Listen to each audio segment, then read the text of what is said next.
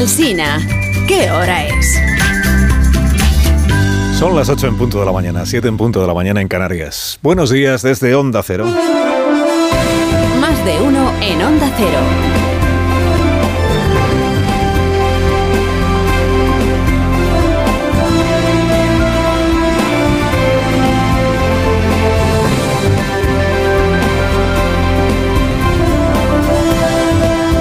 Tal? ¿Cómo están? Bienvenidos a una nueva mañana de radio. Estamos estrenando el primer día del mes de marzo del año 2023. ¿Cuánto se apuesta usted a que en algún momento de este nuevo día alguno de los 22 ministros 22 del gobierno de España hará una declaración elogiosa sobre el gobierno de España? No deja pasar un día el equipo de Pedro Sánchez sin echarse flores a sí mismo. Todo el día en vanguardia, todo el día mejorando nuestras vidas, todo el día dando lecciones a los demás gobiernos europeos, todo el día dejándose la piel, luchando contra la adversidad, plantando cara a los ricos y poderosos. Estamos probablemente ante el gobierno más enamorado de sí mismo de la historia reciente de España. Quizá porque los gobiernos acaban siempre pareciéndose a quien los preside, quizá.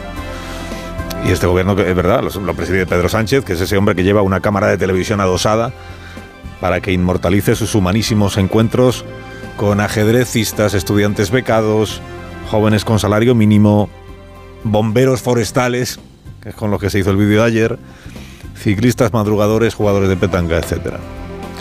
¿Cómo será la afición de nuestro gobierno a darse jabón a sí mismo? Que ayer salió un dato de inflación malo, está la inflación general por encima del 6% de nuevo, está la subyacente en el 7,7%, ha subido un 1% la inflación intermensual, y la única valoración que se le escuchó ayer al gobierno fue esto de María Jesús Montero, explicándonos a todos qué es de verdad lo importante, ministra, cuando usted quiera. Lo importante es que nuestro dato de inflación es mejor que el que se está produciendo en la zona euro. Somos el, el- el gobierno que mejor está controlando la subida de precios. Se da usted cuenta, ¿verdad? Suben los precios por segundo mes consecutivo, pese a la bajada del IVA, pese a la subida de los tipos de interés. La tendencia vuelve a ser hacia arriba.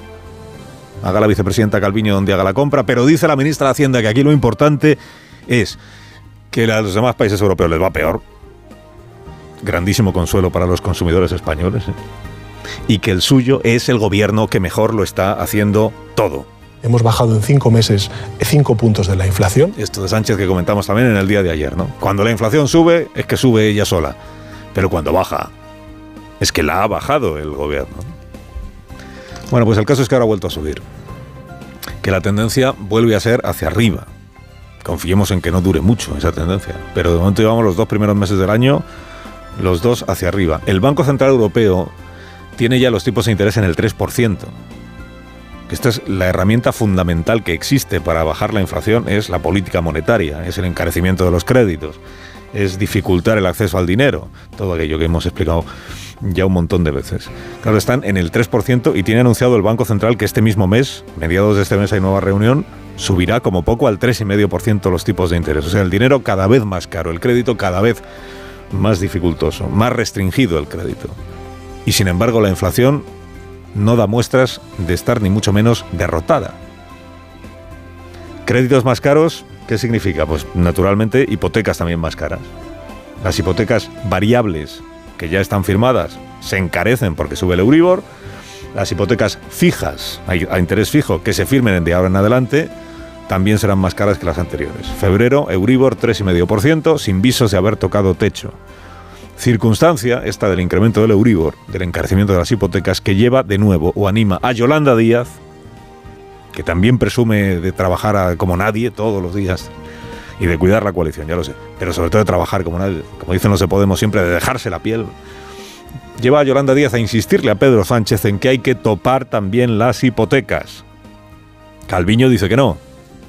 El propio Pedro Sánchez dice que no de momento. Añadamos de momento porque a saber qué estará diciendo el presidente dentro de un mes o dentro de dos meses. El vicepresidente del Banco Central Europeo, señor De Guindos, dijo en este programa hace unos días que topar las hipotecas no es una buena idea. Sí, se van a topar eh, los tipos de interés para un determinado segmento de la, de la sociedad, pues entonces a lo mejor la reacción que tienen las entidades financieras es dejar de concedernos este tipo de actuaciones. A veces puede parecer bueno a corto plazo, pero a medio plazo tiene unas consecuencias negativas, tiene efectos laterales. Lo de que el camino al infierno está sembrado de buena voluntad, decía el vicepresidente del Banco Central Europeo. Claro, si la política monetaria ya está muy endurecida y no termina de cambiar, o la tendencia de la inflación en lugar de ir hacia abajo vuelve a estar hacia arriba, pues tenemos un problema. O tenemos otro problema más añadido a los que ya teníamos. Por cierto, ámbito económico hemos contado esta mañana, ámbito empresarial, noticia muy relevante, Ferrovial. Una de las primeras constructoras de este país, una de las primeras compañías de España, anuncia que va a proponer a sus accionistas, y se da por hecho que lo van a bendecir, llevarse la sede social de España a los Países Bajos. En conversación con los diarios han admitido fuentes de la compañía que entre los motivos para irse, para cambiar la sede social, eh, están estos dos. Que en Holanda los impuestos son más bajos que en España, para las grandes compañías como Ferrovial, y que allí existe un marco jurídico estable. Que es la manera de decir que en España no existe un marco jurídico estable, venga a cambiar leyes, venga a cambiar las reglas, las condiciones para los negocios y que aquí eh, tributar pues no compensa. Tributar tanto, pudiendo tributar menos en otro país. Seguro que el presidente Sánchez, que se elogia a sí mismo como azote de los poderes económicos, hoy mismo le va a echar un rapapolvo que se va a enterar a Rafael del Pino, presidente de Ferrovial, por no arrimar el hombro en la salida de la crisis. Eso, o se hace el presidente un vídeo humano, con albañiles holandeses.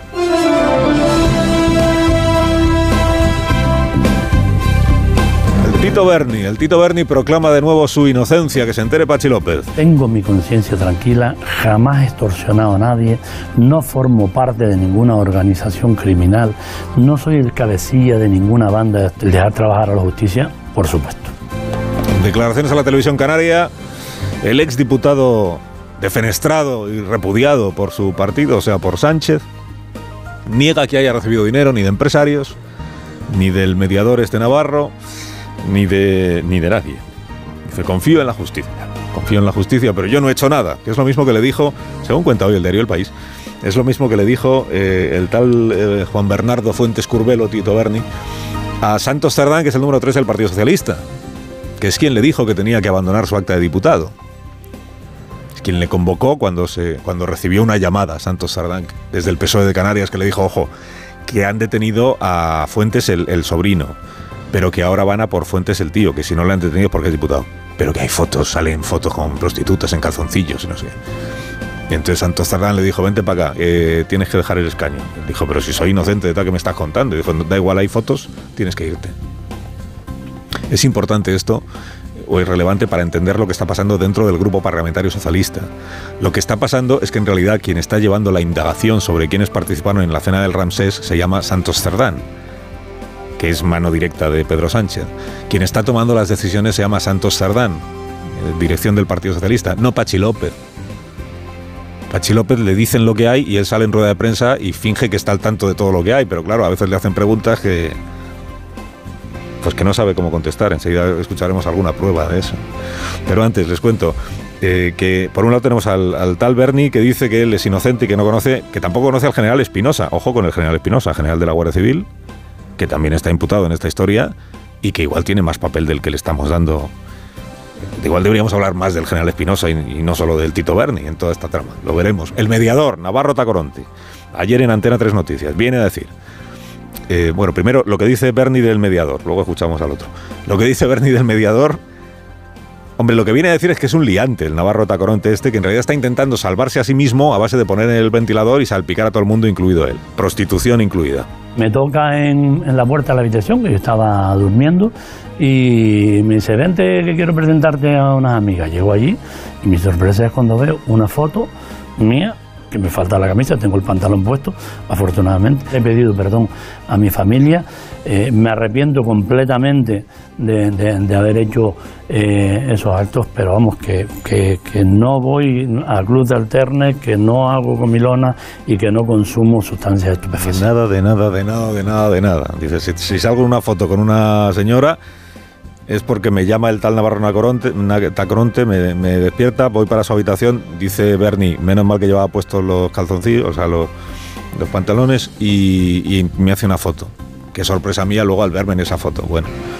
¿Qué dice Navarro Tacoronte? Ayer en Antena Tres Noticias, como les contaba. Él dice que en la cena del Ramsés Igual fueron más de 15 los diputados socialistas que asistieron, elegidos todos por el Tito Berni. Está acreditado que hubo una cena donde hubieron 15. Yo digo 15 porque es que no recuerdo si fueron 15. No lo recuerdo, pero sí recuerdo que si hago la suma por comunidades y demás, más Juanpe, más yo, más el empresario, 15, no lo sé. Vamos a poner 15, pero puede ser más, no lo sé. Juan Ver es, el Tito Berni. Que igual nadie le llama Tito Berni. Bueno, igual le llama el sobrino Tito Berni. Bueno, entonces, 15 o más de 15, dice el Navarro Tacoronte este. En La Razón le preguntan, ¿pero quiénes eran los 15? Dice, esto no se lo diré nunca jamás a nadie. O sea, es de los de eh, insinúo y luego reculo. Asomo la y luego tiro la piedra, que diría el, pez, tiro la piedra y luego escondo la mano. Nunca termina de... El partido, el Partido Socialista se supone que sabe quiénes son los 15, se supone. Por lo menos algunos de los 15. Lo que el PSOE no quiere es que se conozcan los nombres de esos 15. Dicen, para que no hacer una caza de brujas, es probable que Pachi López no conozca el nombre de los 15. Esta es una especulación mía. Igual Santos Zardán conoce el nombre de algunos de los 15. Claro, todo lo cómodo que se le vio ayer al portavoz del Grupo Socialista, Pachi López, señalando como único corrupto a Bernie. Una cosa es ir a una cena y otra cosa es corromperse. ¿eh? Al corrupto, expulsión. Punto. Fue incomodidad cuando se le preguntó por los 15 del Ramsés y si han sido ellos mismos quienes han dado un paso al frente. ¿Algún diputado se ha puesto en contacto con el grupo para decir? Hombre, es relevante, es, relevante. Pues, eh, eh, es, periodísticamente relevante saber si algún diputado ha dicho de motu propio, yo he ido a esta cena, y, pero mm, mi expediente, de lo que conocemos por motu propio o porque nosotros hemos llamado, ninguno de momento ha caído en esa en esa pendiente de la corrupción, que es una expresión hermosísima que ayer puso en circulación el señor sea, el periodista le pregunta, pero entonces los diputados han dado ellos el paso voluntariamente de contarle a usted quiénes, quiénes estaban en la cena. Pero ¿qué más te da? Le dice Pachi López. Pero qué, pero qué forma de responder es esa. Es esta una pregunta en una rueda de prensa. Que deje usted que sea el periodista quien decida si le da o no le da. Si, si la hace es porque le da.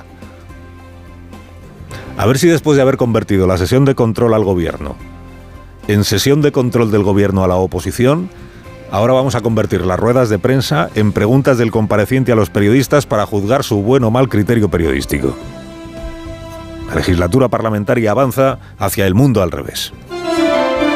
Carlos Alsina en Onda Cero.